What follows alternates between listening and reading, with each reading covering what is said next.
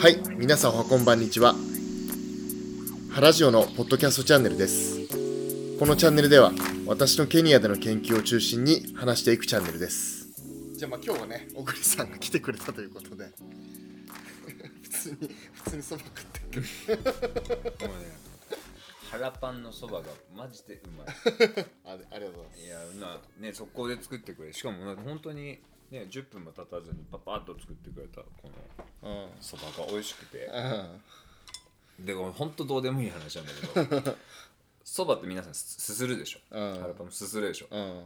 俺すすれないことに1年ぐらい前に気づいた。えすすれないの？そう俺マジで？ずーっとすすってると思ってたの自分で。でもすすってると思ってたら音だけ出してフッフッってやっててあと恥じたあのダサい。自分はずっと俺人すすれない人見てずっと笑ってたの。ダッセーって笑ってたんだけどよくよく自分がどう食べてるかなと思ったらすすってる時音だけって言ってて箸でえちょっとっと食べちょっと食べてみて。ちょっと本当に食べるよ。うん。本当だ。すすれてないね。あの小刻みで箸で運んでるだけで すすれてないわ。そう音だけ足しててうん。あの超かっこ悪い。そう。だからねそれ気づいたの1年ぐらい前でたまたま たまたま人が「すすれねえでダッセー」っつって笑ってたら、うん。あの自分がすすれなかったっていう。それナイロビで気づいたんだ。そう。あの日本に帰った時。あちょうど日本に帰った時。日本に帰った時に気づいて、うんあの衝衝撃受けたよね。30年以上俺すすれると思ってたのに、えそれなんで気づいたの？いやたまたま目の前の子が、ん。まあ彼女がそのすすれないって言ってて、うん。私すすれないんだよねみたいうすすれないっつっててマジで？っつって笑って、見てろっつって俺が見せてやるよっつって見せてたら、あれ俺箸ですげえ運んでるけど なんかで音はい一丁前に であのまあこうあるとね音はすごいいい音するの。この水分があるから。うんうん。うんブブブってなるんだけど。だから自分では全然すすれてると思ってた。っていうそれだけの。なんだカップルカップルですすれねえ。すすれねえカップルだ。すすれないカッ多プル。分子供もすすれないね。まあ遺伝子だよね多分。これお両親やそういやそうだよ多分。き両親もすすれてない可能性あるけどね。え江戸と愛知のねダブルです。やばどうでもいいわ。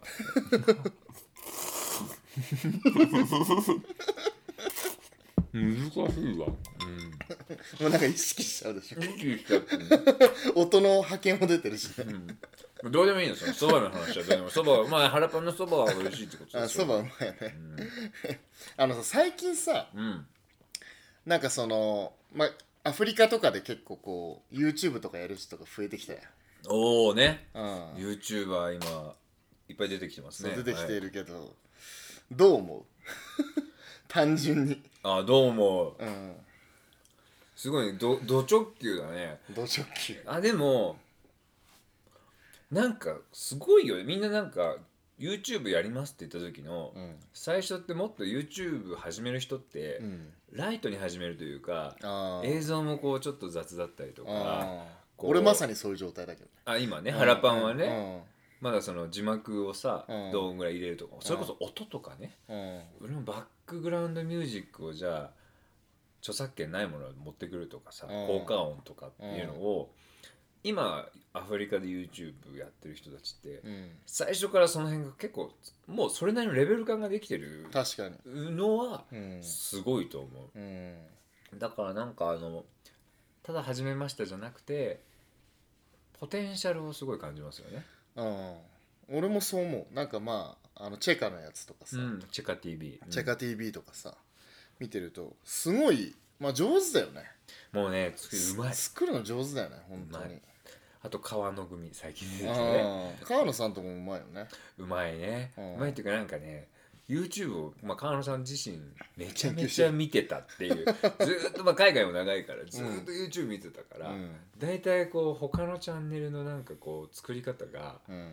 もうなんか身についてるといううん。かすで、に始める前から、うん。だからなんかねはいきなり、まあ、あれって結構喋るテンポ重要なんだよね。うん。あの喋るテンポ結構普通に僕らこうやって喋ると、うん。この隙間とか相づちとかあるから、うん。結構な間延びしやすい。のああれをもうね会話の俺の言葉が終わるか終わらないかぐらいで実はカットしてうん。で次の人の言葉をつなげてて、うん。で多分リスニングするとあれでし喋りきってないんだよねちゃんと。うん。だから「腹パンです」っていうのがこう普通が「す腹パンです」もうすぐね子音の S へイングリッシュの「す」みたいな。そそれだけ残してもうなんか実は切ってて。でも字幕で「腹パンです」とか書けば聞いてる人が聞こえるかえらそれがねテンポ速くするとか。あー俺結構そのやっぱ編集してて思うのうが、ん。やっぱその音がなくなった時に切らないと次の入りがさ、うん。変になっちゃったりとかするじゃん。結構それ気にしてるんだけど意外とそうじゃないのかもね。終わりのこう波がこう落ちぎる、もうねガツンと切っても大丈夫だと。思ううん、っていうなんか技術的な話はどうでもいいんだけど。いやでも面白いよね。あのなんつうのアフリカのうん。伝え方ってやっぱり結構どうしてもこう、読む人見る人がうん、すごい先入観を持っそうね、てしまう情報じゃないですか。まあ、特に貧困とかさ、うん、そういう話ね。でアフリカとはみたいなのは、もうアフリカ大陸イコール国みたいな感じで、うん。一国で。うん。アフリカにいるんでしょ？って言われて、うんうん。はいそうですって言ってもうん。全然本当は国ごとに違うのに一緒くたにされがちだし、うん。イメージ分かりやすいなんかこう本当に単純なイメージが持ってないから、うん。そういう人たちに対しての訴えるメディアって結構その文字でも多分写真でも、うん。そもそも結構先入観バイアスをどうやってこうくぐくぐり抜けてうん。伝えたいこと伝えるかってすっげえ難しいと思う。うんそうだね。うん。いやなんかやっぱそのアフリカをファミリアにするためにはさうん。なんかいわゆるその貧困だとか、うん。そうまあなんつうの NGO とかそういうさうん。まあお金を集めるためにさしょうがなくそういう、まあ、プロモーションとかやったりするんだけどさ、うん。やっぱそうじゃないなんかこう、まあ、アフリカをもうちょっと知ってほしいんだと。まあ普通じゃん生活してれば、うんまあ当然そのね1日200円ぐらいで生活してる人たちももちろんいるんだけどさ、まあ、普通だからさ、まあ、もうちょっとこうね日本の人たちが来れるようなまあれにそうだよね。するってするためにまあ、うん。いいよね。でなんかその多分今までまあおこれも一括りにできないんだけど、うん。割とそのこっちでアフリカに来てる人が、うん。普段見てる景色の対象物について子供の写真もあの大人の写真もそうだけど、うん。対象物と、まあ、写真はその本人とその対他の人が写ってるっていう写真はあるけど、うん。なんだかんだ言ってやっぱその対象物だけしか写ってこないから、うん。そこにそのいるじゃあ私小栗とうん。その対象物がどういうなんか会話してるとか、うんどういうインタラクションをしてるのってなかなか実は見えづらくて、うん。みんなその伝えたいのは自分が見た景色だからさ、うんその会った人のこととか会った見た景色を伝えるけど、うん。その人がなかなか登場してその生活をしてるその主体者と客体がうん。一緒になってる情報ってなかなかなるほどね。なくて、確かにね。そう。で、まあ、ドキュメンタリーの中でもあのそれこそソマリランドのさ高野さん？あ高橋さん？ごめんなさい、まあ、どっち間違えて忘れたけど、うん。のドキュメンタリーとかはその人本人とその相手とのやり取り、その人はもうミラーっていうさカットっていうあのいわゆる、はいはいはい葉っぱね。うん。そう覚醒作用のあるか葉っぱを、うん。まあ、ソマリアはお酒飲まないからみんなその葉っぱをこうずっと噛んでいく、ケニアもあるよね。ケニアもある。合法合法だもんね。そうあれケニアのが一番ちなみにハイグレードらしいんだそうなの？そうだから毎日あのソマリアにケニアから実はめちゃめちゃ輸出されてるの。へえで農業省の中にもケニアの政府の農業省の中にもミラーをあの司るあの局があってうん。あのちゃんと名前にミラーって書いてある。いや俺もその農村調査した時に、そのなんかカートって知ってるって言われて、分かんなかったの俺何言われてるか、で調べてみたら、うん。そういうまあ覚醒作用のある、うん。ねやつで。うん。でしかもこの辺だよね。えっといすえっとなんだっけ？利尻うん、この辺とこのケニアと何カ国かしか合法じゃないんだよね。4カ国ぐらいかな、うんうんうんうん。多分ねヨーロッパの国はダメなとこある。あそうそうそうそうそうそう。日本もダメなんじゃない？そうそうそう。あ日本もダメ、そうあこんなのあるんだと思って、あれだってマタツっていうこっちのあの乗り合いバスのうんちゃん。はみんなミラー食べてるから、ん。もう目がギンギンなの。覚醒作用がこう眠れ眠気覚ましだからもうみんなぐんぐんぐんぐん食って、うん。めちゃめちゃ目バキバキで運転してるマタツドライバーがそこら中にいるからそりゃアグレッシブな運転になるわ乗りたくない。もうそりゃ事故いっぱいまた起きるわっていうぐらいの話なんだけど、うん。まあその話戻ると、うん。そのソマリアソマリランドのそのうん。ドキュメンタリー本になってる、うん。あのあの本はまさにその語る人がある意味その登場人物として結構ウェイトを占めてるから、うんあのそれってすごいこう身近だったりとか、うん。その人の通じて見えてくる景色っていうのが、うん。その人に対してどういうふうに反応するのかとかも分かるし、うん。その人の周りのこの生活感っていうのが分かるのはすごいいいなと実は思っていて、うん。でそういう意味でのその YouTube のああっていうのは割とそのもう本人で YouTuber 自体がさうん。まず主人公になって、うん。その人と周りにいるそのケニアだったらケニアで会う子供であったり、その若者であったり、うん。まあ、いろんな行く先々で変わるけどそれが見えるのが一番情報として面白いんじゃないかな確かにね。うん。うん。まあそうだね。そどうしてもやっぱスラム行ってでスラム行ってスラムの子たちの話を聞いてこんなでしたっていうのは、うん。相手の話だけが出てくるのはめちゃめちゃよくなんとなくイメージ湧きやすいしうん。語られ尽くされてはいないんだけどまあね。親しみしてなんなんて使い古されてる感は多分あって、うん。でもそこそのそこのスラムにいるえそのじゃあジョン君だったらジョン君とうん。ハラパンのうん。物語みたいなところがより見える方がいいのかなって思う。なるほどね。うんまあそういう意味ではうんそうね。まあ YouTube まあうんそうね。まあそれを100%伝えられてるかどうかは分からないけどまあ入りとしてはま入りとしてはいいと。あ入りとしてはねいいただよねまあめちゃめちゃ偏りはあるかもしれないし、でもなんかもはやどれが偏っててバランス取れてるってもう本うん当に分かんないね。今って見る人と伝える人のもううん正解がないから中間地点ないからさ、うんなんかもう批判合戦になっちゃうしね。うん。もし極端な両方の意見があったとしたら、うん。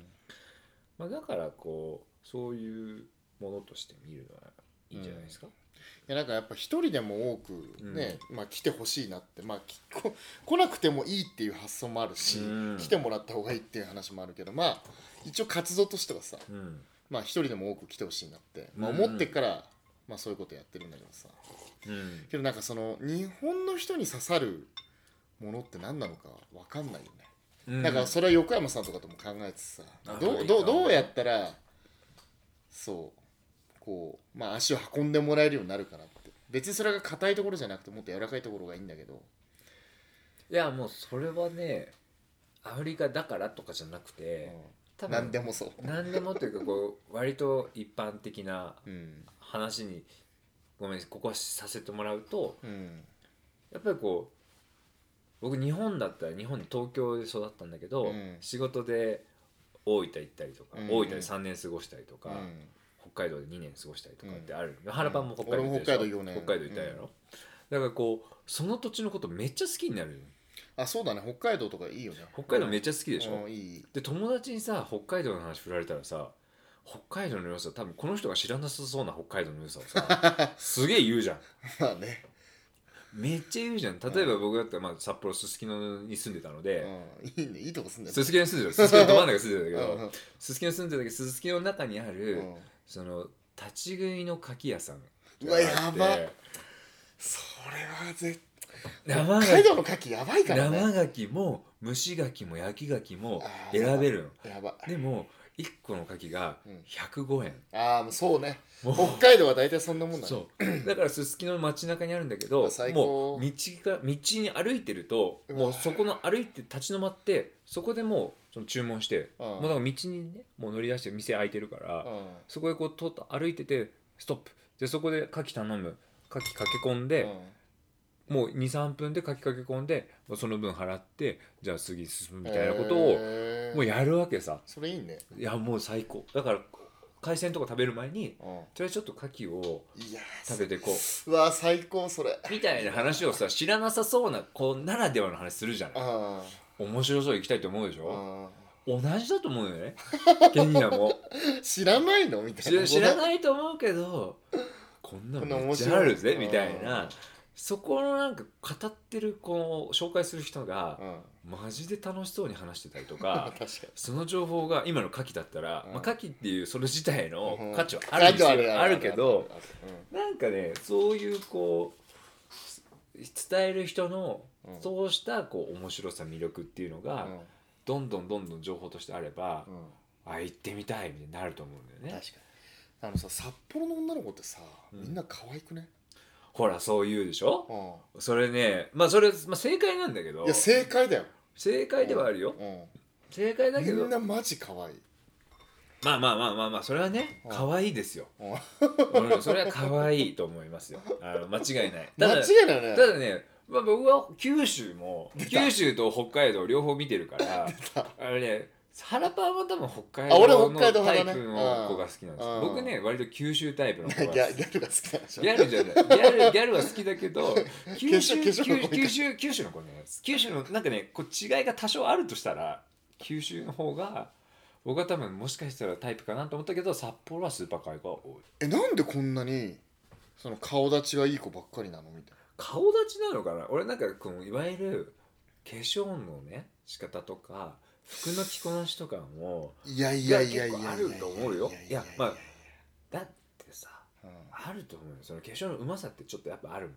え けど絶対京都の子たちの方がうまいっし俺はまたそういうこと言って、まあ、そそんなこと知らないけど。ょ分かんないの。俺だけじゃしないけどさ。まあでもそのそういう話ってうん。実はその僕らが、まあ、デリカシーにない発言をめっちゃしてるけど、うんケニアの女の子とかケニアの男もみんな言うんだよね。へえ菊の女。あトライブね。ーなんかあるあるあるある。菊の女はやめとけとかうん。菊菊人。ナイロビの女はやめとけって言わない？ねそれねきがどうほぼほぼイコールでい菊の女はやめとけみたいな。うん。そのルルオの女はいいとかルオ族のルオ人ルルオの人はいいとかね。キクイだとえっと東側？東っていうかもうナイロビは結構キクイキクイの人が多いんですよ。うん。もともとそのこのナイロビの土地っていうのは、うん。まあキクイってもともと支配層というかさ、うん。マジョリティだった、まあ、支配層に近いマジョリティで植民地からの独立後も、しかも植ごめんなさいこの辺不正確かもしれないんだけど、うん。独立以前からうん。このナイロビ、いい土地をあのまあ独立した際にもいい土地をナイロビ持ってたのはキクイの人で、うん。ナイロビはもうねキクイの人がいっぱい住んでますね。でへ結構ねマジョリティです。今の大統領もキクイの人、えうん。あのあいつ。ごめんど忘れしちゃった。オディンガの性的の方。ケニアッタだよケニアッタケニアッタね。それが出てこなかった。うん。もうダメだな。いやだけどない俺さナイロビの その男の人に、うんまあ親しい男の人に言われたのがあナイロビの女だけはもうやめとけ。もう ATM になるぞお前は。あそうそう。だからねそのナイロビの いや俺だから聞く聞キくクイの女をやめとけと、うん。もう常に金をあそうそうそうそう。せびられることになるよ。金がかかるんだよっていうのはあのケニアの男たちがそうやって言うんだよね。うん「クユの女は」とか「うん。ルオの女。は」どどもうほんとデリカシーのなさは バンコク共通。バンコク共通。バンコク共通。もう同じこと言ってるからね。結局ね。あのどこどこの女はいいとかさ、うん。そんなにさうん。違わないはまあわからないよ。その統計的に違う違うのかもしれないけど、うん。まあ違わないと思うんだけど、言うよね、うん。そういうの。うん。あのなんか第1回目からしなんかそういうネタを。ダメだね。大体俺らそういう話になっちゃう。なんでだって俺俺ただ言ってたのはどうやってその土地の良さを伝えるかっていう話をしてたのに腹パンが札幌の美女がいいだとすすきののお姉ちゃんになんかいくら貢いたのとかいやいやしてないあしてない。かそれはしてない。言うからさまあでもねそのさっきのまた話がぐるぐるぐる戻るとまあだからそのアフリカ、まあ、ケニアのじゃあ良さをどうケニアにどうやって人来てもらうかっていうと、うんそうそう。ケニアとかねアフリカとかね。そう、ん。もう一人一人が観光大使なんですよ。は原パン自身があもう観光大使だから、原パンなりのその自分の周りにうん。超こんな楽しみがあって、うん。ケニアの生活って実はめちゃめちゃ面白いでとか、うん。ナイロビの生活こんな面白いんですよとか、うん。なんかその辺のちょっとまあね。確かにしかも程よく期待を裏切るような面白い話ネタを、貯めとく。まあ、貯めとかなくてもき 毎日放出してですよ毎日工場長が頑張ってこうこう作っていくからさ 今日好奇心という工場長がねいろいろ作っていくものうん。を伝えるっていうのはすごい大事なんだけど、だからそういう意味で確かにアウトプットというか発信をいやめちゃくちゃ大事だと思うよ。そう、うん。それをああやって YouTube の良さって YouTuber の人たちがやってる良さって、うん。まさにその結構地に足ついたその身近でしかも程よく期待を裏切る面白さをね。届けてるっていうのはめっちゃ面白いし多分あれを見て、あ来たいなと思う人いるよね。いるじゃない、いる。で何よりいてる人が超楽しそうみたいな、うん確かに確かしかもそんなにすごいやっぱ援助ですとか国際援助とかそれすごいまあ、それすごい大事なんだけどどうしてもヒーローがさアフリカを語りがちっていうのは多分あるだろうし、うん。まあどこのあれもそうなんだけど途上国の話をするとヒーローだったりとかやっぱりこうこの人だからできるんだねみたいなあるね。人が伝えるもの多いから、うん。なんかそうするとちょっとやっぱ敷居を高く感じる人もいるはずでう、ん。ものすごくやっぱリスペクトされてる人たちはいっぱいいるし、うん。リスペクトも一つのあれなんだけどその分敷居を高く感じ私にはできないなって思ってる人たちがあー国際協力とか特にそうだよねまあまあ本当ね実際大変な人は大変だしね。まあ大変な現場とかいっぱいあるだろうから、うん。だけどやっぱねそうやってちょっとうん。まさにハラパンの国際協力とはこういう人みたいなやってる国際協力やってる人みたいなさうん。イメージ湧くじゃん。うん。俺国際協力やってないけどね。でもイメージね。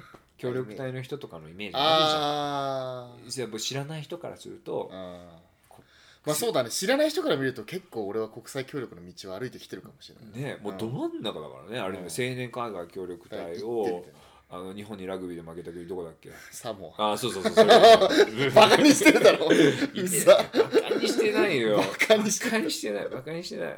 もう最後ボーナスポイントでね、いやそういう話じゃないけど。そうだからやっぱ国際協力畑ってどうしてもこう、うん協力隊青年海外協力隊っていうのがやっぱすごいイメージ強いし、うん。いいいいんだけどすごいいいイメージあって、うん。一方でその普通日本に暮らしてる私からするとよくそんなことできてすごいみたいなうん。距離を感じちゃうとやっぱなかなか生きづらいなと思うんだけど、まああるね。でその距離感をすごい埋めてくれる感じのこう短さだったりとかう、ん。まあ本当そういうこうなんだろうな。日本にいてもケニアにいても同じテンションで楽しんでる人がさ、うん。いたら、やうん。っぱそれって面白そうだなって思うよ確ね。うん。まあそういう振る舞いができてるかどうかはちょっとわからないね。ん。そういうふうに考えると。いやできるでしょだってた楽しいんじゃないの？ケニア。まあまあけてかねけ今回のケニア滞在ね結構俺楽しくて、うん。それやっぱまあなんていうごちそうさまでした。はい、なんか研究ってまあこもりがちじゃん。で今調査してるからさ、うん。外に出てるから、まあ、その外に出てるのがいいよね。歩いて、うん。まあ町、まあ、村の中を歩いてさ、まあ、別に大したことしてないよ。リサーチアシスタントの人に食事調査とかもやってもらってるけど。けどやっぱ歩いてみてでまあ帰ってきて、まあ、そのデータをまとめたりとかしてるとさ、うん。まあそのまあ実際に見てるものと、うん。まあそのデータとしてのうん。まあまあなんていうの、まあ冷たい様子？情報が、ね、そうそうそうそうそう。がまあ見れて、うん。まあ、個人的には結構面白いなと思ってるけどね。そうそういう状態、うん。だから仕事をするにしてもなんかそのずっとオフィスワークみたいなうん。仕事やっぱりあってねまあそれね協力隊の時に思ったんだよね、うん。なんか看護師協会に勤めてたんだけどまあオフィスワーク結構オフィスワークっていうか まあそういうのやってたんだよだけどやっぱねそれだけやってるとねもうなんかダメになってくるんだよね。だんだん。まあ無駄なこと考えるっていうかさ。目の前に文字文字とさ数字しかない感じなんでしょ？文字数字っていうかうん。それをね打ち込んでいく感じだったいやいやもういや全然全然。だから自分で仕事を見つけるんだけど出ようと思えば出るのって意外と億劫なんだよ。ああね。意外と、まあ。で出てしまうとそうでもないんだけど出るまでが億劫でなんかこうなんかオフィスワークをこう探してやったりとかさしたりとかしてた時があったんよ。だから今回の滞在今回11月16日まで滞在してるけどだからそういうのが続くのはいいなっていうさ、うん。うんなんかそのケニアの社会と関わってるっていう感じがして実感が伴ってるよね、うん。まあ、あと本当に調査対象の人とさ、うん。まあ話したりするわけでしょ？あって。まあするする。うん。おばちゃんおっちゃん農家のおじちゃんおばちゃんたちと実際にこう話聞いてそうそうそう。何してんのか。まあみ目の前にいるしね。見て活動してるし。そうそう。まあ俺はその質的な調査あんまりしてないからまあそのまあ回る件数も多いからね。一人でやるにしては多いからまあそんなに時間かけられないけど、まあだけどこう話をしたりとか、まあそうするとああやっぱケニアの社会こうなってんだなとかっていうのは、まあ、感じれていいよね。いいね。しかもそれを、まあ、数字がこうまた調査結果が現れて集まってきてその自分が肌で感じたものと、うん。その実際に数字とか文字っていう、うん。まあ、より、ね、ファクトとか、まあ、つめ冷たい情報だけどそれに温かみがうん。感じられるみたいなことなのかな。そうそうそう。で今回のね調査なんかねその何やってんだっけ？そう研究の話になっちゃったけどえ何やってるかっつうと農業が健康にどういう影響があるかうんっていうまあざっくりとそういう研究調査をしてるんだけどさ。まあその中で農業は栄養だし、まあ、身体活動だし。うん。でその身体活動と栄養がどういうふうにまあちょっと間接的なあれなんだけどね。まあでも例えばさその農業は運運動って観点だとすると、うん。あのーまさに鎌をさこうやって振り上げてうん脅すみたいな作業もうん。すごい運動だねって。そういうあそういう農作業一つ一つがそういう考え方。こう草刈りするこのねそうそうそうそう。パンガっていうこっちのうんナイフ、大きな長いうんナイフでこうやって草あ刈りし,、てるのも、あれも結構なね腕こう振ってそうそうそう。うまくこうやっていかないと切れないし、相当な運動だよね、そう。うん。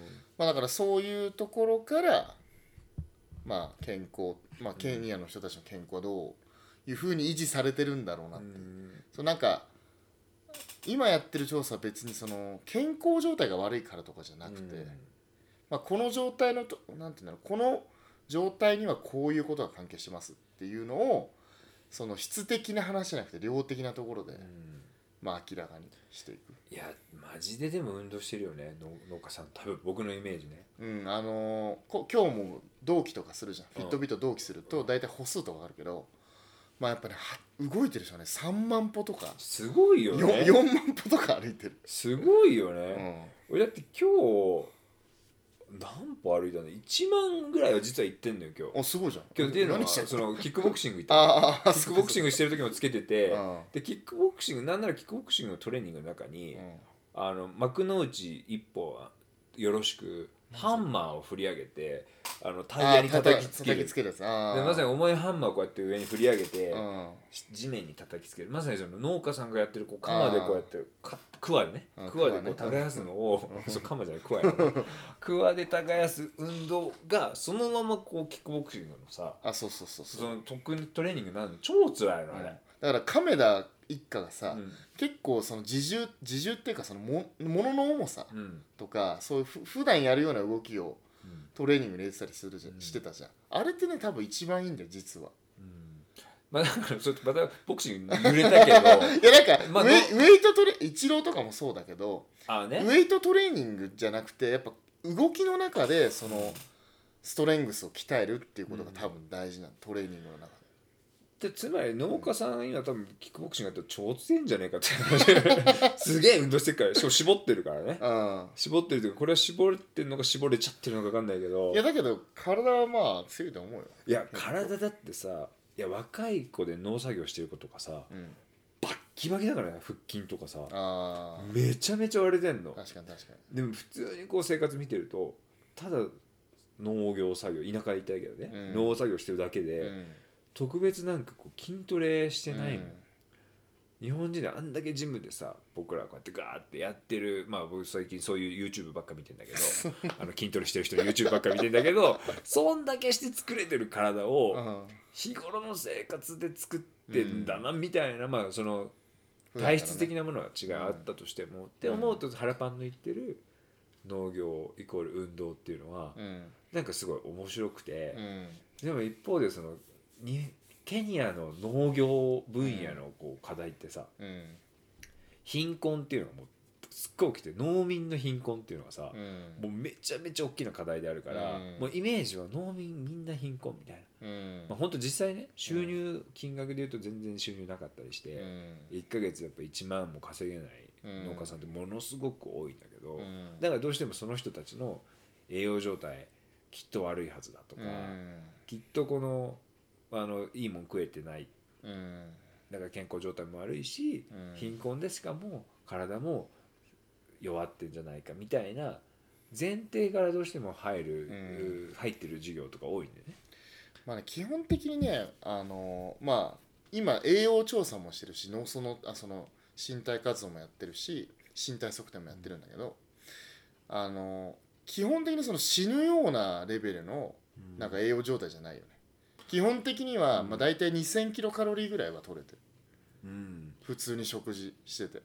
うん。だけどその食事の比率がそのどういうふうにエネルギーを取ってるかっていうのがなんかその栄養の分野では結構見られてて、うん。タンパク質から取ってるのか脂質から取ってるのかカーボン炭炭水化物から取ってるのかって話で栄養状態エネルギー量としては大体2000キロカロリーぐらい取ってるけどそのソースとしてはその炭水化物によってるんです。よ、うん。でうん。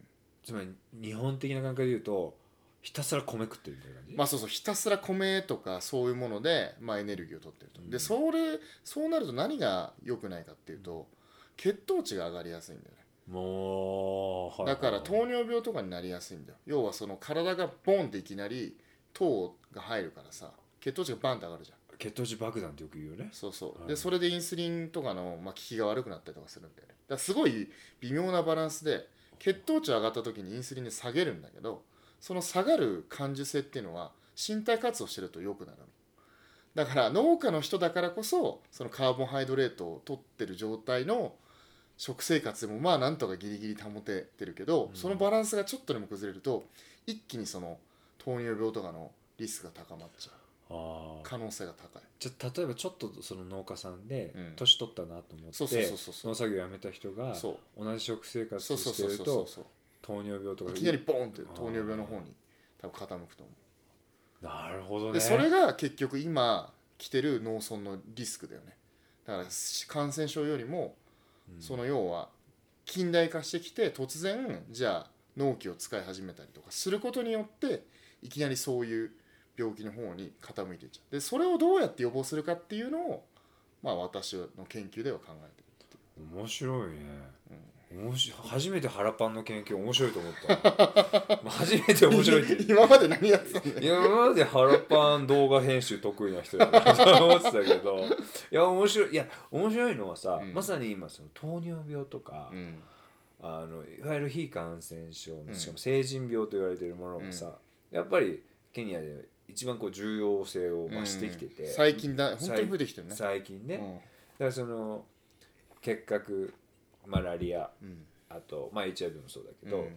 そういったものがさやっぱこう一つのリスクとして捉えてたのはずっと長年ねうん。感染症っていうのってお金もいっぱいついてたけどさ、ういわゆるその成人病的なさ、ん糖尿病って俺だってお金持ちがなるうん。病気かなって俺全然本当医療、まあ、昔はね成人病って言われてたからねそうそうそう。そうにうん。成人病って多分その言葉も今使ってないんだよね。使ってない、で糖尿病はつまりさいっぱいだからいいもの食ってる人がうん。糖尿病になると思ってたんだけどこれは違うんだうーんそうだね。まあ貧困の人とかもなりやすいよねやっぱり、うん。だからその今までそのお金を持ってた人たちしかならなかったんだけどそれがだんだんだんだんその中流階級までうん。こう降りてきてる。それはこう加工品入ってきたりとかうん。まあその身体活動の変化とかさまあそういうのがあってで結局 WHO とか FAO とかっていうのは栄養には目が向いてる。うん。だけど身体活動とかってあんまり考え考えてくれないんだよ。ほうほうほう。運動ね。運動ふ運動。どんだけ運動してるんだそうそうそう。だからどういう研究を多くの人がしてるかっていうと要は人がこうやって寝てる状態で栄養がこうやって入ってきた時に身体活身体の変化はどうなるんですかっていう研究をたくさんしてる。運動っていう要素を入れないから。なるほどね。でモデルとなってる本当は違うんだけどそう。想定されてるモデルはもう動いてほぼ食あの寝寝たきりみたいな感じそうそう。だって栄養調査だけしかしなかったらさこの人の体にどういう栄養が入ってきたかっていうことしか分かんないじゃん。ほんとそだけど本当は人って生きてるからそこに動いたりとか寝たりとかうんそういう要素が入ってくるんだけどまあ FAO とかそういう調査やってるとさ結局栄養の調査しかしない。どんな食べ物をどうやって食べてるか。終了みたいそれはよく見るよね。な、うん、その1食分のカロリーとかささっき言った栄養素の割合ははいろんなところに見るけどそれって運動と紐付けられてないで語られてるからそうそう。ある意味実態を伴ってないって実態伴ってないと思う。だからその栄養素だけ見てひそのなんつう足りませんとか足り足りますだけど身体活動してない人がたくさん取るってことも危ないしそう。たくさん、えっと、取ってるんだけれどもたくさん運動してる人は取らなきゃたくさん運動してる人はたくさん取らなきゃいけないんだよ。痩せちゃうから。まあそうだよね。エネルギーというかさそう。どんどん作るために。そうそうそうそうそうえだからそういう研究が多いからそこにまあちょっとウェアラブルセンサーとかを使ってやると、こういう調査ができるんじゃないかっていうのを、まあ、一応こうなんていうの僕としての、まあ、提言をしてるわけです。よー、えー、いやーすごいなんか初めて腹パンをちょっと尊敬の眼差しで見ててごめん今まで下げすみの目で見ててごめんマジか、いや嘘嘘下げすったことは一応もないんですけど、うん。あでもそれ面白いなと思ったのはさ、うん。今さっきの話だけどさうんやっぱその炭水化物多めに摂る食生活って、うん。まあ、農村だけじゃなくてさ、うん。ケニア全体。ケニア全体そう全でしょ。体そその町ケニアナイロビ住んでる人やっぱりさうがりっていうあのさ、うん。トウモロコシの粉からできたあのうがりが主食でさ、もうあのうがりももう本当東京ドームみたいな盛られ方でさ 出てきてさ。本当すごいね。そう。本当東京ドームだよね。そう。であれを結構みんなさやっつけるじゃん。おいようやっつけるなっていうさちょっとのスープとさちょっとの肉とおかずで、あのあのでっかいこのうがりしかも結構ヘビーなものをさ、ガンガン食っていくじゃん、うん。うんで食べてると「お前もっとうがり食えうがり食え」ってなんかおどんどんうがりをさ、うん。追っかけうがりみたいにどんどん来るわけじゃん、ううあれああいう食生活してる都会の人で運動してなかったらやばい糖尿病リスクすっごい高い。めちゃくちゃ高いと思う。しかも白いやつじゃん。白いうがりじゃん。そう白いうがり、生成されてるやつだからさ、まあ、お米もそうだけど、やばいよ。あ生成されてる方が余計に？余計に血糖値が上がりやすいあそれはななんでなんですか？なんでなんだろうね。いや知らん。そうなんだと思って。玄米と白白米だったら白米の方が血糖値上がりやすいみたいな。もちろんもちろん。話。だからげだから玄米の方が。まあそれは食物繊維とかの、うん。だからその、ね、食物繊維ってその俺もサモアにいた時やってたんだけど自分もやってたし向こうの人にもやらしたけどそれやっぱ食物繊維って血糖値をさあの、ね、抑えるんだよ。上上昇抑えるからうんだから食物繊維も一緒に取った方がいいの。絶対に。ああじゃあもう本当に白米の玄米の良さはそこよ食物繊維あれが殻が食物繊維としてついてるから、うんうん。まあと全体の糖分も当然低いだろうし、そう食物繊維とかそういうのもあるから血糖値が上がりづらい。でそうすると体が反応してんだよ。糖が来ると血液の中に糖がずっと回ってるのって良くないからさ体に取り込むんだよね。でそうするとやっぱりひ太りやすくなるよね。蓄えようとするから。はい。だけど血糖値が上がらなければそのままなんていうの体のなんつうのエネルギーとして使われ蓄えないでエネルギーとして使われて、まあ要はなんていうのそのふうんエネルギーを使うって方向にうんうん。回るんだけど、そのからその糖から脂肪が変わるっていうのは一般の人にはあんまりさ想像できないんだけど。分かりづらい。分かりづらいよね、うん。だけど基本的に糖糖が来た時にはそれを脂肪に変換して、まあ、抑えたりとか。で足りなければ出したりとか。っていうことを、まあ、体の中では自然としてるんだけど。でそれをまあ体に取り込まないようにするにはさっき言った食物繊維がそう食物繊維とかを食べはあ俺ちょっと明日から食物繊維いっぱい買ってくるわ。いやだからああれだよそのご飯別に抑えなくても野菜とかからを先に食べる。はあ食べ順ダイエットって昔あったじゃん。あったあった、うん。あれ結構ね血糖値やっぱり抑えられるみたい。あのちょ研究結果とか見たけど。あそうなの？そえーでもそれその分だから糖尿病のリスクは低くなるってう低く低くなる。とかまあその糖尿病というかインスリンの効きがまあ良くなるよね。だから面白いのはさ人って血糖を上げるうん。ホルモンってたくさんあるの。何種類もあるんだ俺もいっぱい持ってる気がする。けど血糖値を下げる あのホルモンってインスリンしか持ってなかった。だから人類は、まあ、基本的にその糖が高いっていう状態がほんと最近だからあんまり必要なかったはあ。の昔は血糖値を上げなきゃいけないっていうのがまあメインだったからさ限られたエネルギーの中からいかに効率よくその体を運動させるためにそうそうそうそうそう。いろんなたくさん脂肪から糖をその出したり普通に筋肉から糖を出したりとかなんかいろいろね肝臓から出したりとかっていろいろいろんなものもあるんだけど血糖値を下げるのは1種類しかないからそれが効かなくなるとやばい、すごいね。つまり体が人間の人体の進化が、うん食生活のこの充実するスピードに追いついてないわけ。あそうそうそう追いついてないの。そう。だからもうやばいの。インスリンが効かなくなった。もう最後の砦。でてか今まではもうインスリンさんはもう余裕かましてたわけでしょ？そうほとんどつってないおめえらどうせそんなこと言ってもさ、うん。血糖なんて上げてこねえだろお前らのそうそうそうそう。その辺の食べられるものじゃさそうみたいのがそうそうそうおめえやっべ超豊作じゃねえか毎日みたいな。そうそう。やばそこまで来ると俺出番そう出てくるけど毎日働けねえぜみたいな感じになってきちゃってるそうそうなってきちゃってそれが今日常なんだ僕らの。そやばいうねでケニアも今まで多分そうだった。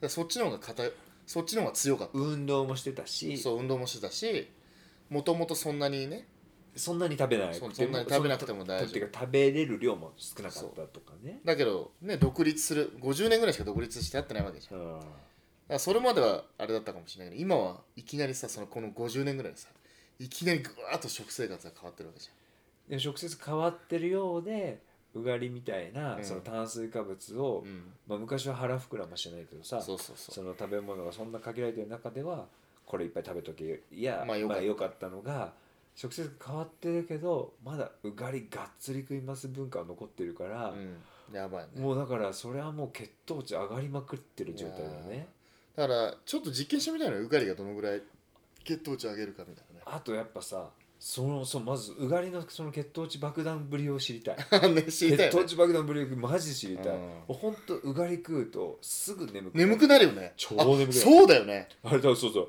あれ血糖値だから。そうそう血糖値が上がってるるから眠たくなるんだよ、うん、いやめちゃめちゃうがり食ったらすぐ眠くなる血糖値がバーンって上がってドンって下がるから眠くなる。のインスリンがあ効いて。一回上がって下がるときに下がる時に眠くなる。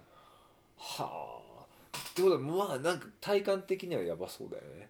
うがりのインそうだねパクト、インパクトやばいと思そう。でそうするとさ例えばさっき言った原パン農農村に住んでる農家さんはさううん。運動してるからそのインスリンがさうん。ちゃんと効いて血糖値を抑えられるようなさうん。働きあるけど、うん。都会の人はその機能はさ運動してない分さ弱いわけでしょそうだね。で都会の人とさ農村のさ人のさ糖尿病リスクとかさうん。なんかそういう血糖値のさ変化みたいなのさ。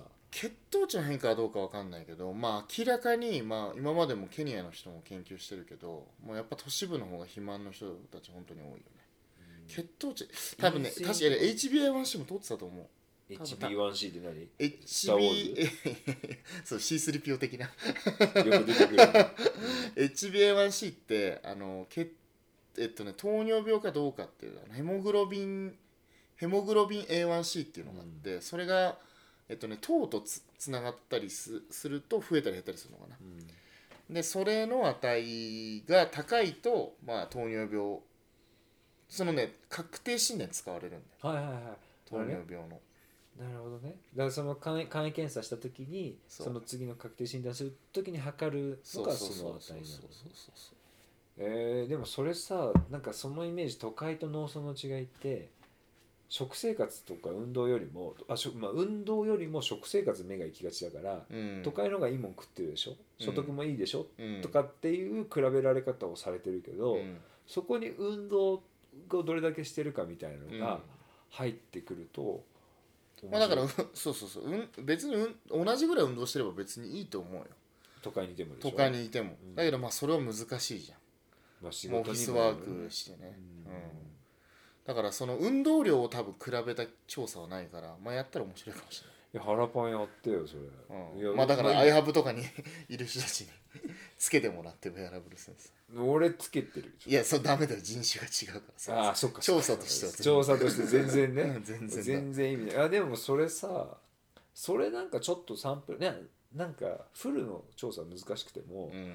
なんかすごい大きな示唆はうん。ありそうだなっていうのは、今日話しては思うもんだって、うんその観点で、うん。いや糖尿病というただおしっこが甘い匂いする人のことだと思ってたいやいやいや。のやっぱち違うの？いや違うあれ糖尿病ってさおしっこがすごい甘い匂いするとかってあれ違うのかな？いやあれどうなんだろうね。おたんこナースとかでそういう描写があったけど。いやよくさ言うじゃん。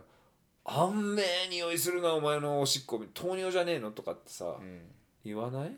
え俺だけかな？いやわかんない。まあだけど糖尿病って多分そうだろうね。そうだよね、うん。だ多分甘い匂いするかわかんないけど。そうおしあおしっこが甘いだけしかさ情報量なかったのよね。まああと1型と2型があるっていうのはあ聞いたことあって、うん。まあ今もう全然詳しく分かんないんだけあど、そうだからその話って結構でもさうん。なんかまあケニアでも独特ケニアだけじゃなくてさ、うん。もう本当にあのしかもアフリカ大陸だけじゃなしにいやもうほんとそう。すごい世界のさいやもう世界的には今言ったような方向に向かってるよね。だからまあそのなんかファクトフルネスとかでもあったけど、結局中所得者がす世界の人口のね95%ぐらい。実は。うん。本当に貧困層って5%ぐらいしかいなくて、人口でいうとね。うん。だからほとんどの人たちが中流階級にいてまあ中流階級でもなんか何種類かあるんだけど、要はそのなんていうのある程度お金を持って少し楽をするような、まあ、あれになってきた時に、うん。いきなり爆発的にその辺がさガンと伸びるよね。そっか、とそのまあ、その辺っていうのは糖尿病リスク。いや糖尿病もそうだし糖尿病とか増えるってことはやっぱがんのリスクとかも増えるし、まああの心臓疾患とかさ循環器系の話だからさ。血液の結局血液血液が関係している、だから結局そういうのが増えてくるんだけどけどまだまだその WHO とか、まあ、FAO とかは、まあ、感染症。やっと NCD とかノンコミュニカブルディジーズって言うんだけどこれは何の略？ノンコミュニカブルディジーズって。非感染症疾患。うん。そう。っていう話になってきたんだけど遅いよねみたい今更的な感じはするんだ。当事者あその。ないや俺はサモアサモアって世界一肥満の国だからさ、へー。まさに先進を言ってるわけよ。肥満の。はい、肥満先進国。肥満先進国。いやすごいよ彼の生活は。どうなの？え何？朝から醤油バターご飯みたいな。醤油バターご飯みたいな感じなの？そこまでいかないけど。例えば俺がその協力隊の時にサモアに行った時にホームステイする期間がある。3日か4日間ぐらい。語学訓練が終わったとでその時にホームステイして一番最初朝起きて出てきたものがカップラーメンだ。えー、日清の？日清のじゃないあ日清日清。そっち日清じじゃないゃないんだからカップヌードル。さすがケニアネタで 攻めてくるね。カップヌードルってもう売られてんだ？そんな。あのね高級品なんだよ。向こうからすると。お金を出して買うっていうことは高級品なのだからそれをお客さんに出す。とか。あいつらパンしか食わなかったりとか。朝飯パンだけ。パンとバター。馬馬っていう終了なの。おしまいううまいあおしまいって意味ね。たいなそパンとバターおしまうい以上みたいな。まあそれあんま俺変わんないけど。でパンとバターだけで朝ごはんを。パンとバターとそれこそケニアでも出てくるような甘いお茶ね。お茶終了みたいな。でそれが同じ3食続くから。あ。本当に。何？朝昼晩うん。食パン？食パン？食パンとかのパンパンにマーガリン塗ったくってそうそうそう分厚めに塗ってそうだから俺よく食わされてたのが、あのそれこそツナパンみたいなの。ツナシシーチキンじゃないんだけど、うん。なんかそういう、まあ、パンにバター塗ってその上になんかこうサバ缶だね。シーチキンはいはいサバ缶を乗せられて、うん。で終了。醤油かけたらうまそうだねそれね。醤油絶対合うよいやだけど本当に食生活がそういうのにすごい偏ってて簡単じゃん手に入りやすくて。い簡単だけどそれ毎日はやばいね。や本当に毎日だから。でサモアの食ってケニアよりも本当少なくて、日曜日につつつわないっていう要はそのなんか家庭料理をみんなでチャーチ行った後に食べるんだけどもうそれぐらいだよ。ちゃんと料理して食べるあとはもう全部なんかそういうパンとか。えでやっぱそれは明らかにこう体格見ても分かるんですよ。みんなちょっと肥満体型いやだって女性の平均体重が8 0キロだからね。平均が？平均。え寿命じゃないよね。寿命じゃない。体重がね。すごい、ね、だから小栗さんよりも全然太ってる人たちが平均なの。すごいね。俺が1.05人ぐらいいる感じだね。そうそうそう。あんま変わんねえと。か すごいね。そうそう。でしかももっとし体脂肪率が。高い高いから。や女性で80キロはなかなかだね。そうそう。だけど昔のサモアを見ると痩せてんだよ。あそうなんだ。めちゃくちゃ痩せてるサマーの人って若干やっぱふくよかですよね。みたいなもともとふくよかなんですね。みたいな感じじゃなくて伝統的にはスマートで。普通普通、そう。俺らと変わんないけどやっぱ食生活と運動、まあサモアの場合は食生活とかあるあるんだけど、いやだってねうん、さっきのってもうなんか昔さ映画で「スーパーサイズ・ミー」って映画あったじゃん。あの毎日マクドナルドを食って1ヶ月でなんか体どう変わるかみたいな、うん。まあ、あれはむしろ添加物とかがっつり入ってるからなん。うんかしんどそうなんだけど、う食生活あんま変わんねえもんな。毎日ビッグマックみたいなの食ってるもんん、うん、そうそうそうあまあいい時間経ってる50分も喋ってるの？50分やば。やば。飽きるなこれ。そっか。まあでもだからサモアの先進国でいたからこそその肥満の、肥満っていうかその食生活とか運動からくる、うん。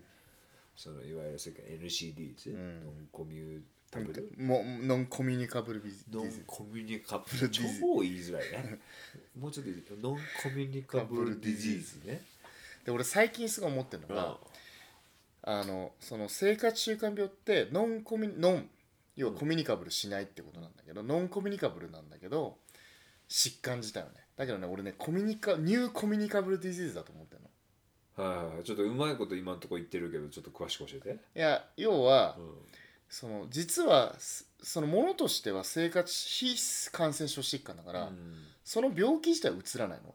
だけど原因はうつるの。例えば、うんうんうんお母さんがうん。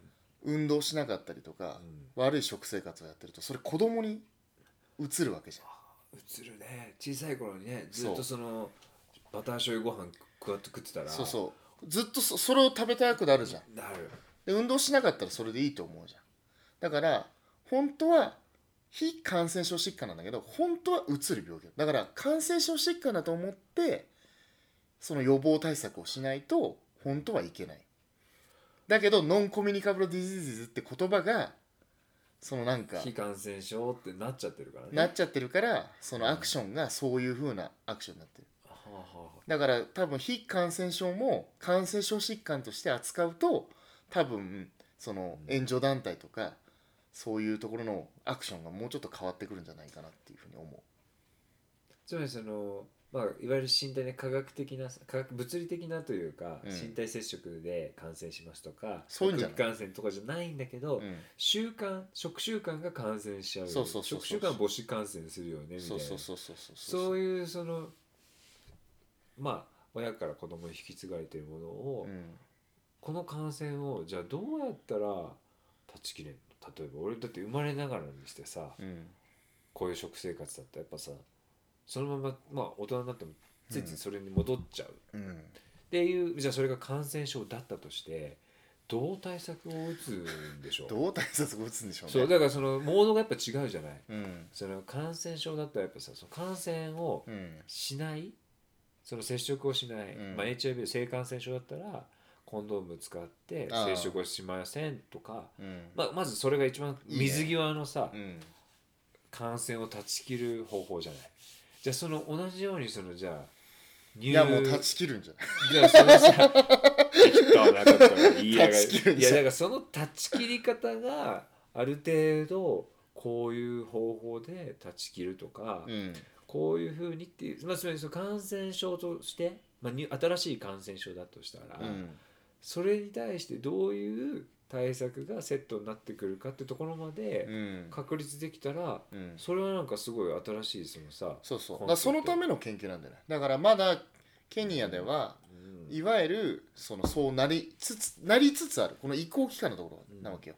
でそこを知ることによって一体何がこう大元になってるのかっていうのが、まあ、分かるかなってその移行期を調べるってことがまあ重要じゃないかなってまあでもあとそこのいおすごいまさにそれ面白いんだけどさ、いう。やっぱそのさっきの移行していく中でじゃあどういう対策で、うん。まあ、さっきの感染っていう言葉に合わせてうん。感染と予防だよね。うん。どうやって、まあ、予防っていうかもはやさ、うん。もはや感染してるから、うん。それを、まあ、ある意味でこれは習慣の場合は感染はさうん。要するにその取れ取れるというかさ、うん。あの解除できるじゃない、うん。そこがなんかこう紐づいてくるとそうだね。面白いね。うん。こういうせまあだからそれは一つはさ意識喚起とかさうん。レイズアウェアネスして次行動変容ビヘイビアチェンジっていうさこれは割と感染症でもよく語られてるそうだね。ことじゃない？向き合い方、うんそうだからなんかそうまあその2つは絶対必要だとして、うん。なんかそういうこう、まあ、原パンがと提唱しようとしてる新感染症うん。へのなんかこう対策一いやなんだろうね。そこはね分かんないんだ実はね。どうだろうね。いや例えば家庭だったら家庭の習慣と学校の中での教育っていうのは、うん。ある意味こうバランスそのバランスで人ってできるんじゃない。うん。だからそこになんかうまく学校教育とかと家庭のこのバランスの中で、うん。ちょっとその食生活変えていくとかね。うん、だからそのうつその移るっていう感覚を持つことによってじゃあこの要はその生活習、まあ、当然生活習慣がそうさせるんだけれどもその生活習慣の根本は何なのかっていうふうに考える、まあ、きっかけになればとりあえずいいんじゃないかなと思っててだからそのきょ主に教育されるところが、まあ、感染元なわけじゃん。そうだよね。当然ながら。うん。だからそれは職場である場合もあるし学校である場合もあるしうん。家庭である場合もあるんだけど。けどそこから移ってくるって考えるとそこにやっぱり重点を置くようになるじゃん。だけど生活習慣病って結構自分のうん。その行動うん。がなんかこう悪いみたいなさうん。あれがあるんだけど子供たちが太ってるのって親のせいなんだよ、そうだよね、うん。いやでもなんかそういう意味でさ学校給食っていうところはさ、うん、変えうるかもね。あそうそうそう。そう。だからそそういう視点で見ると多分そのなんか今まで学校給食って貧困のためにみたいな話だったんだけど、うん、そうじゃなく物いっぱい入れろみたいなさ。そうそうそう。だったんだそうそう。だったんだけど生活習慣病がその学校から移るっていう感覚になるともっとやることが違くなってくるよねだって学校の先生だってさうがり食え食え食え言うわけじゃない。うん。もうだからもう家でもうがりがっつり食え そうそうそう学校行ってもがっつりうがり食え国際機関も貧子供たちの腹を膨らませるために。そうまあそう栄養のねそう。ねあれとかやってるわけじゃん。だから炭水化物いっぱいやってみたいなさエネルギーでとかってなってたら、もう全ての方向からさその食生習慣がさ固定化されちゃう。っそうてるのかもしれない。でケニアのその難しいところはダブルバーデンっつって要は貧困と肥満が混在してるの。うん。村の中で、でもそれってアメリカのさうん。貧困と一緒だよね、うん。あのフードチケットみんなもらってるさ、うん。あのアメリカも結構その貧困層に対してさ、うん。あのフードチケットって比べるバウチャー配らうんれるん。で、それこそ堤かほさんのアメリカのうん。本、あの新書にあったんだけど、うん。その結局その貧困層に所属している子どもたちって、うん。学校でバウチャー配られてそれで思って確かねマクドナルドとか、へえそうだからいわゆるだから生活保護的な観点でその貧困層の人たちはご飯にありつけるバウチャーをもらうんだけど、うん。それいくつく先が結局ファーストフードとか、結局その食べ物があれだから肥満は実は貧困層にすごい肥満が多いっていう。だか、らそう考えるとやっぱそのいわゆるそのバウチャーが感染元なわけじそう。まさにだから私の設計がね。ゃんそうそう。だからその感染するからその設計を変えればいいんだよね。うん。そういう感覚じゃないじゃんあんまり。とりあえず飯を食わせる。とりあえずご飯お腹膨らむしそれを安く提供できるっていうので、うん。多分まあマックだったりとかこのファーストフードがさ、うん。入ってきてると思うんだけどそういう意味ではそのケニアのそのもしかしたらさっきのさ今先生学校とかの、うん。その給食では、うん。なんかその栄養を教えるみたいなさ、うん。その学校給食と栄養教育みたいのがうん。一体になって子供たちが今度それを親に持って帰ってくるとかさ、あとはまあ身体活動もそうだよね。運動もね。正しくね運動するっていうさ。そう別にランニングしろって言ってるんじゃないその要は生活の中でうん。運動をするっていうことを、まあ、身につけさせるっていうかさ生活の中で運動ってどういうことよ？まあそれすげえ難しいんだけど。つまりなんかちょっとこ川に水汲み行けみたいな、う川に水汲み行け。いや家の中でさ うん。こうなんかちょっと掃除する時ちょっとスクワットしながらちょっと掃除するいやそうういうわけではそういうなくてわけではないんだよね。そういうわけではなくて、うん。まあわかんないけど、まあ、た少しは例えば農作業を手伝ったりとかさ。うんなるほどね。子供がね。そういう観点でね。そうそうそ子うそう。供がその農作業はまあそれこそ家が人手が足りなくて手伝わされてる子供もいっぱいいる一方で、うん。まあ程よく家事を手伝って程よくそれが運動になってもいいですよねみたいなうん。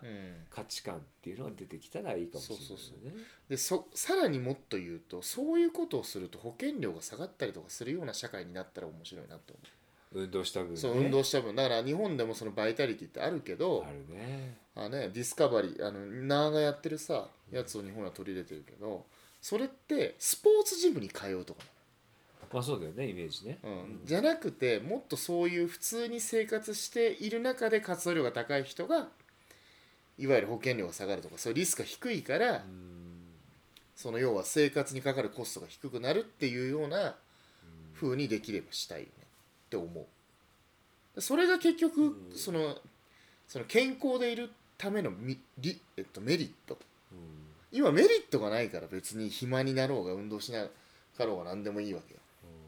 そこに健康でいるってことのやっぱえっとインセンティブが明確に見えないとやっぱりその感染は止まらないよねこのあれはね。うんそうだね。うん。そのであと健康状態とはっていうさ。まあね難しいそれまあその健康状態とはっていうのはうん。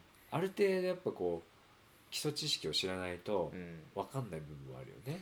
そうだね。そのうん。数値的に言うとさ、こういう数値でっていうのもそうだろうし目安もそうだろうし、まあ人のこと言えないけどね。プリ作って寝ようと思ってたからね。何作ろうって？プリッツプリッツ。あプリッツ。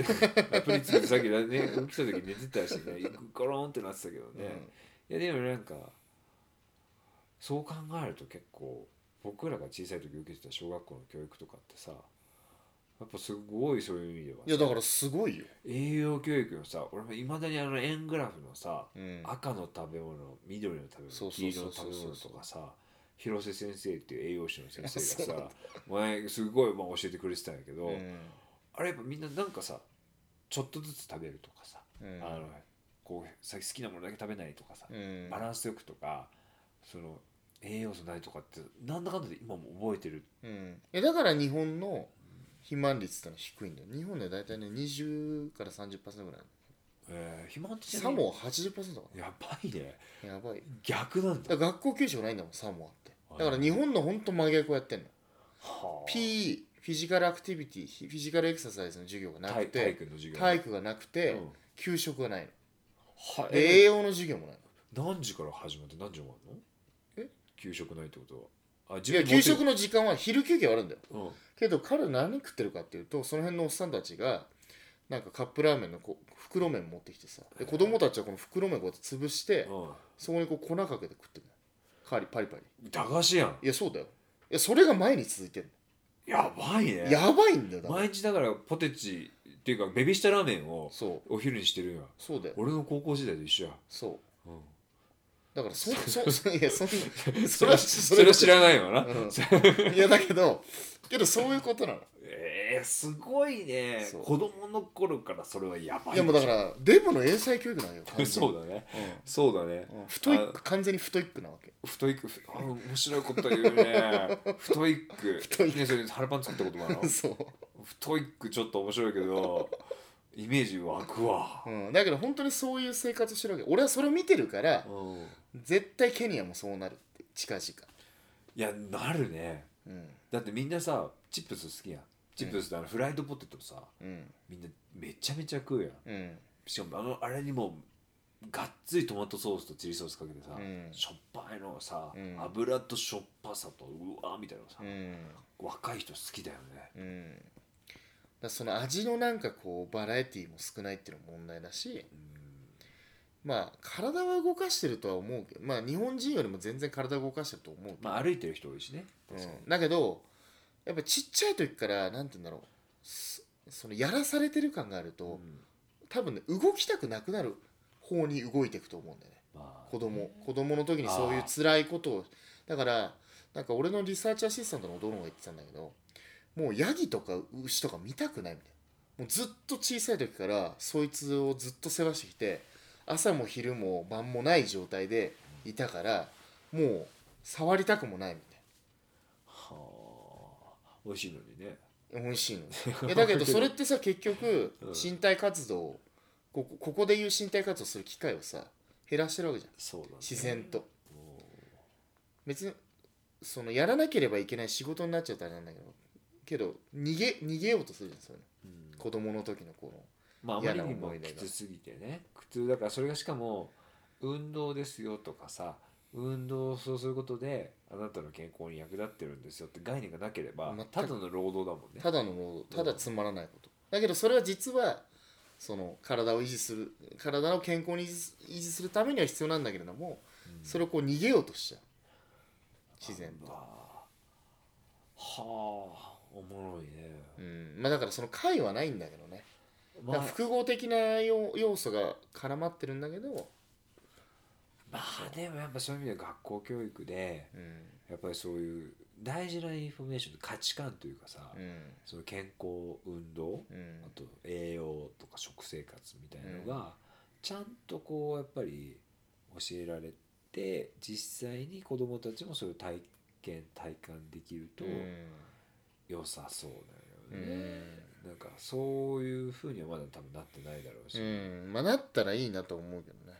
うん。だからやっぱそこにそこには明確な多分見えるインセンティブをつけるようなビジネスができれば多分まあいい。だからそれが例えばそのトランザクションとして残っ俺が考えてるのはいつもそんな感じなんだけどとそういう健康な行動をするっていうこと自体がトランザクションとして残ってそれで例えば金が借りられるとかさちゃんと働くやつだっていう、そのなんかお金のやり取りじゃなくてその体を動かしてる働いてるっていう事実をいわゆるそのお金を借りるためのあれにした。い、まあ徳を積んでいくみたいなそうそうそうそうそうそうそうまあねそうあの大乗仏教でいうちょっとちょっとずつ お参りするとさ徳が積まれていくみたいそんな感じかもしれない。そういうのをそうそうそう、まあ仏教的宗教的なものじゃないけど自分のそのね生活とそうそうそうそう。かその仕事獲得とかのやつそうそうそうそう。にまあつなげていくようなそう。それができるとなんかもうちょっといいいなって思うけどそれを維持するためのあれがわからない。今の。そうやね。なんか、まあ、この空想の話だけどポイントカードみたいに。いやほんとそうなん。だだから考えてたのは家事をやったらポイント T ポイントがたまるみたいなうん。のも日本でできないかなってすごいその大学勤めてた時は思ったんだけど、うん。そう。それがインセンティブになるじゃん。そうすると家事やるじゃん。身体活動増えるじゃん健康になるじゃん、そうん、だけどその一番最初のおかそのポイントをつける大元がいないみたいな。そうやね。だ小学校の時さやっぱあのマラソンちょっと走るとさ、うん。ハンコもらえあ分かる分かる。そんな感じあれ可視化されてさ、うん。あとあのラジオ体操もそうやラジオ体操もスタンプでさしかもなんか皆勤賞だとなんかけどマクドナルドだけどねそれマクドナルド。マクドナルドのさハンコじゃなかった？いいやじゃあね俺ねラジオ体操マジでいけない人だったからや俺もそうだった。23回しか多分行って行って終わっちゃうんだけど。母親とかに散々怒られるってやつだけあれはないけないんだけどそっか。あでまあマクドナルドそれすごい皮肉だけどどそういや皮肉だよだからあれって実は。すっごいアイロニーだね。そまあ今マックはもしかしたらすっごいヘルシーなね。サラダとかもあるからさ。ういやいやいやいや。それは全然自分たちがアンヘルシーだから分かっててヘルシーなやつ出してるでしまあまあしかもイメージだけね。サラダ、フリフリサラダを入れればょそうさそうそうそう。まあチキンナゲット美味しいもんね、あのバーベキューソース舐めちゃうもんね。マスタードソースと混ぜるとうめえんだよね。まあ、だから あのケニアにはマクドナルドがないのが救いだね。いやでもす言ってでも似たようなのがさ。まあそこら中に売ってっけどソーセージも似てるよねまあ面白いね、まあまあだけどそんな感じの研究をしてるんです。そういうことが一応概念にあって、うん。まあ、その一番最初のスタートのところの研究を、まあ、やってる。だからこういう思想思想っていうかこういう思想って言うと言い方悪いんだけど、こういう考えをうん。やっぱこう出していかないと賛同者を集めねやらないとうんいやーおもろいんじゃない？いけない。えそれはやっぱトレンドなの？今世の中的にというかさ。いわゆるその、まあ、さっきの WHO の話でようやく NCD がさあそうそうそう、うん、そういう感じになってきちゃう、うん。世界的にもそういう実際の政策面ではさ、うん。そういう動きは出つつあるえっとね2014年に WHO がはじ初めてその生活習慣病に対する、まあ、宣言をしたわけ。うん。2014年12年か14年なんだけど。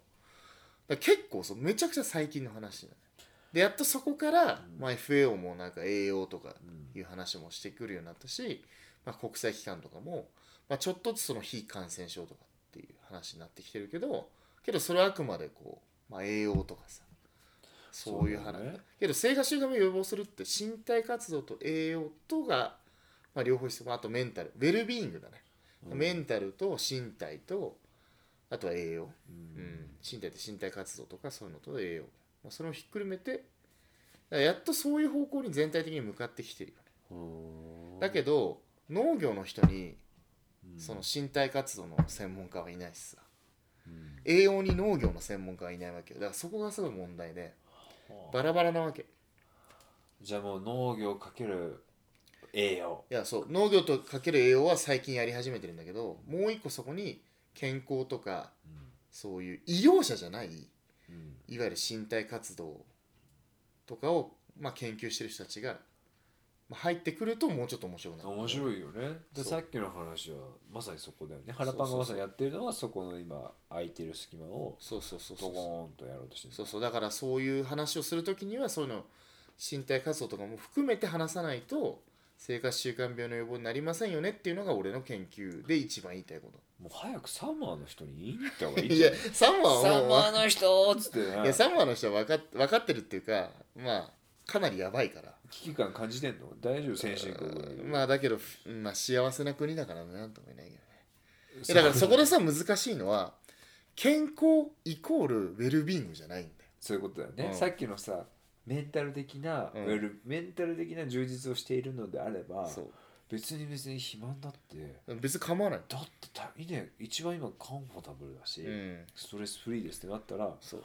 丸なわけでしょ？ウそう。ェルビーイング。でそこが一番難しいところっていうか一番考えなきゃいけないところでもうし健康な体の状態だったとしてもうん。ウェルビーイングが満たされてない状態だったら何も意味がない。まあ、つまりそのしメンタル的にというか精神的にやっぱこうん。うダウンしてる状態が続いてたら、うん。いくらその人が健康的にはバッチリでも、全然ウェルビーイングちゃうやんみたいな話。でそこで面白いのが自分で言うのもなんだけど、俺ウェルビーイングも今回取ってるどういうこと？えだから身体測定してるじゃん。栄養を取ってるじゃん、身体活動取ってるじゃん、農業取ってるじゃん。ウェルビーイングも取ってる。だから俺全部網羅してるわけ。自分が今言ってた話を面白い。えでウェルビーイングって何？あなたウェルビーイングですか？って。え例えばあなたウェルビーイング。この2週間以内に、はい。例えばあの2週間以内の時に朝起きた時にフレッシュな感じはしますかとかそういうね WHO が決めてる質問項目があるわけ5項目。でそれを今取っても全あっていうかあの前の仕事で会社で部うん。毎月こうアンケートを答えるの職場の。へで眠れないとかさえうん。ああその気分が見えるのはどれぐらいみたいなさ、うん。書かされてた。そうそう。そうそういうやつをそういうやつ。あれそうなんだそう。で本当はたくさん取らなきゃいけないんだよそれ難しいからとりあえず1回だけ。1週間調査するうちのうち1回だけ取る。朝すごい健やかな気持ちであそうそう。迎でで迎えられましたかとかフレッシュな感じはしてますかとかっていう質問項目あるんだけど5項目だけね。でそれを取ってるわけ。だから健康状態が良くてもウェルビーイングがダメだったらなんでそうそうなってるのかっていうのも、まあ、別の要素でこう調査振られたとか。そ ういやまあだからいろいろあるんだよ。いるやろ。えまああるんだよ、振られたみたいな。うん。昨日振られてさみたいなさもう全然出れなかったみたいなのも入ってきちゃうけど けどでもそこは、まあ一応それは一応ね。そう。だから何のために研究してるかって言ったら結局ウェルビーイングを上げるためにまあある。まあそこがね。そこが一番最後の目標。だけど、その一個前にはやっぱ健康状態がいいっていうことが、ウェルビーイングには当然まあね少なからずうん。つながると、まあでそこをそうそこを維持してるのは何かっつったら栄養とか身体活動とか家族とか。はいはいだけどその真下には何があるかって言ったら農業がありますね。はあ面白いねでもそういう意味ではさ、うん。農業に対するパーセプションを変えていくっていうのもさうん。確かにその今は実態を捉えてるけど、うん。農業って実はすごい健康にもいいんですよ。あそうだよ。そうそうそう。をだからウェルビーイングにいいんですよってってい話をうのを積極的に逆に政府がこううまく出していけば、うん。なんかその農業への見方当事者もさうん。変わっていくよね。そうそう。だから貧困のものじゃないんだよ実は。うん。いい生活を送るためには農業した方がいいんだよっていう発想になると本当はいいよ。ね、はい、なんか急になんかでもそれって牧歌的な風景というかさ、うん、昔のなんか古き良き日本というかまあ日本昔話の世界だけどさ 日本昔話の世界で描かれてたようなのが、に、うん。実は今ここにあるんですよみたいなこの現代のうウェルビーイングってなんか、ね、僕ら空想のものとして見てた、うん。ああいうのが自害と実際にここにあるのかもしれないです。ってか、まあ、うん。そこに近づける素養がここにあると。うんうんそうそうそうそうそう。まあそんな感じ。面白いね。腹パン面白いことやってんだね。俺初めて知ったよ。今まで聞き流してた本当 あんまり話す機会もないし。いやそういやなんかね細かく何やってるかとか調査で何を取ってる、まあ、調査で何やってるかが分かってもさうん。その見てる先というか、うん。その向かおうとしてる到達点の話はうん。あんまししないじゃん。時間かかるし、うん。今日めっちゃ時間かかってるし多分ね、けどそれはねそのそれこそ福吉さんとかあの石川良樹さんとかと話してでももうちょっとビッグビジョンがないとダメだなっていうふうに思ったんだよね。ね。そうそうそう。で石川そのウェルビーイングの話はまさにそれこそ石川良樹さんと話した時にうん。あのまあウェルビーイング自体はすごい興味があったから、まあ、実際話してで、まあ、ヒントをもらって、まあ、実際今回の調査にね入れようと思ったんだけど。そうそうそうそうそう。面白いっすね。いや腹パンはなんか本当は北海道の女の子が可愛いって言ってる腹パンを見てやれやれと思ってたけど。やれやれって思ったの？いやいやまた またすぐそういうこと言うと思って俺も乗っちゃったけどさ。いやなんか ある意味なんかいい話を聞けましたよ。うんそうそう。だからねだからこういうことをちゃんなんか言いたいから、まあ、発信したいなと思うわけ。よ自分が研究してる内容とか、そうだね。そうそうそう。うん。別に何も言わなくてやってたらさ、まあ、分かんないままじいやもうぜひそれはやっぱどんどんいろんなあの手この手使っゃんてさ、うん。発信英語でも発信していったらいいんじゃない？まあ確かにね。そう。なんか日本語もそういやこうやって日本語の発信いいけど確かにね。ある意味腹パンは英語でそうやって発信していくのは、うん。ある意味このいわゆる政策的なさケニアのちょっとずつ上、ね、トップでそういう話はあっても、うん。まだ世の中に広がってないしうん。健康とか食生活をについてのニュースは出てもうん。なぜにつながるさ根本的なさっきの大枠ビジョンまでつながってる情報って少なくて、うん。だからなんかそういうのを体系的にこう腹パンが語ったらね。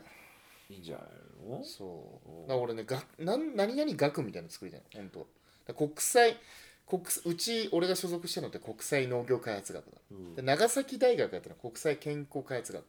で俺両方コラボレーションして、国際農業健康開発学っていうのを作りたい。長えしわからんね。いやいや分かんないでしょ。い分かかんんないからいいんだよ。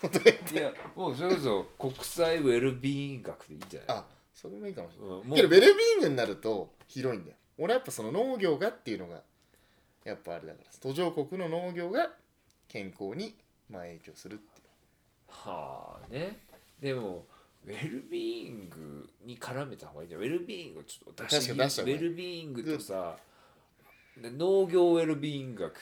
ああマジそうああいでいかも。あまあまあね。今言ってなんか意外とまあだからアグリagri agri を agri ねずっと考えてたんだけど agri well-being みたいなマジでのマジであけどねそれでさっきその俺のさあのアットマーク以降したじゃなんんだだから agri nutri health agriculture から nutrition に行って health につながるっていう、マジ言いづれえなと思ってたけど agri agri nutri health、うん、あでもそっかだからそういうことなの。もうね。うんそうそうそう。 agri well-being 言えねえよ。いやだけどそういう思想のもとに一応そのドメインもああいうふうにつけてるなんかサイト作ったら？まあ 宗教作ったりそれで。いやそうなんだよね。そうウェルビーイン教みたいなさ。あのある意味まあ旧宗教というものの、うん。まあ宗教ある意味さこうカリスマティックにこうやっぱメッセージを伝えていくのは、ね。まあ宗教じゃなくていいんだけど、うん。イメージね。そういうなんかさある意味ムーブメントというかあの積極的に人をこうさ、うん。こうモチベートするよううなん。感じで発信されるといいよね。そうそう。だからだからねその YouTube とか、まあ、こういうラジオとかもなんかき興味があるというかさ。いいじゃん。もうなんかこうなんかロゴマーク作ってさもうそそれをみんなつけてもらったらいいんじゃない。あの目玉のさ 目玉のこう絵でこうやって手でさこうやって指やって友達みたいなさ。それやばいじゃん。ウェルビーウェルビーイングみたいな感じの。20世紀少年だ。みんなでもそうやってさどんどんウェルビーイングだねみたいなさ感じで広がっていくような発信をしてもらったらいいんじゃないかうな、ん。まあさっき極端な話をしたけどうん。まあまあだけどそうそうなんだよね。そうそう。そういうのがやっぱりねこうなんかね時間かかるんだよねこの概念を伝えるのに。ほんまやうな、ん。だからなんかその辺で10分あ10分話してもこいつ何言ってんだろうみたいな話になるわけよ。いやわかる。ある意味もっと映像ねコンテンツとか、うん。分かりやすいその本当に分かりやすいこう見せ方が大事だよね、うん。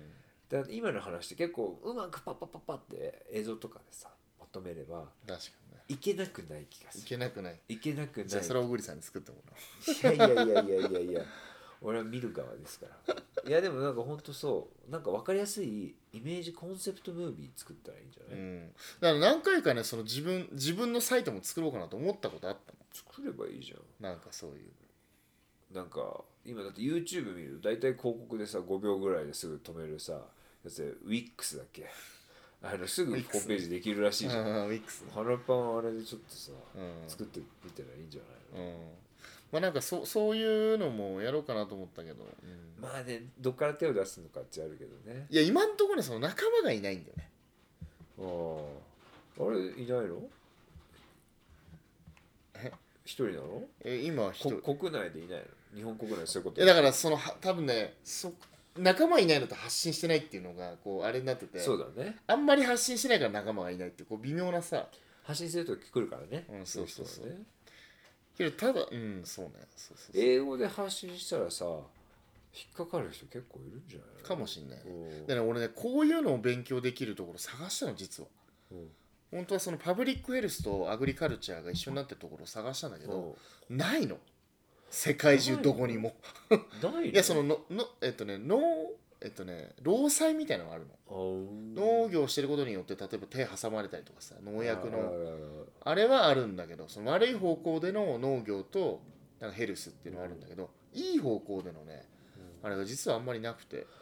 まあでもどっちかというとパブリックヘルスの専門の中で農業っていうトピックでやってる人そうそうそうそうそう。はいそうだよね。だからね一番近いのがあの若月先生ってさう。んあのあなあけどそっちもそそっちもちょっと農業悪いもの扱いだけどあの長さ長野のさ作病院っていうのがあって、はいはいはいはい。あそこで農村医学やってた先生がいるんだよ若月先生ってね。へー。もう死んじゃったけどねでその人がまあ限りなくけどその人もどっちかというとその農業がこう病気にさせるみたいなの近いかったかもしれないけど。けどまあ日本でいうとそういう人たち。世界は世界。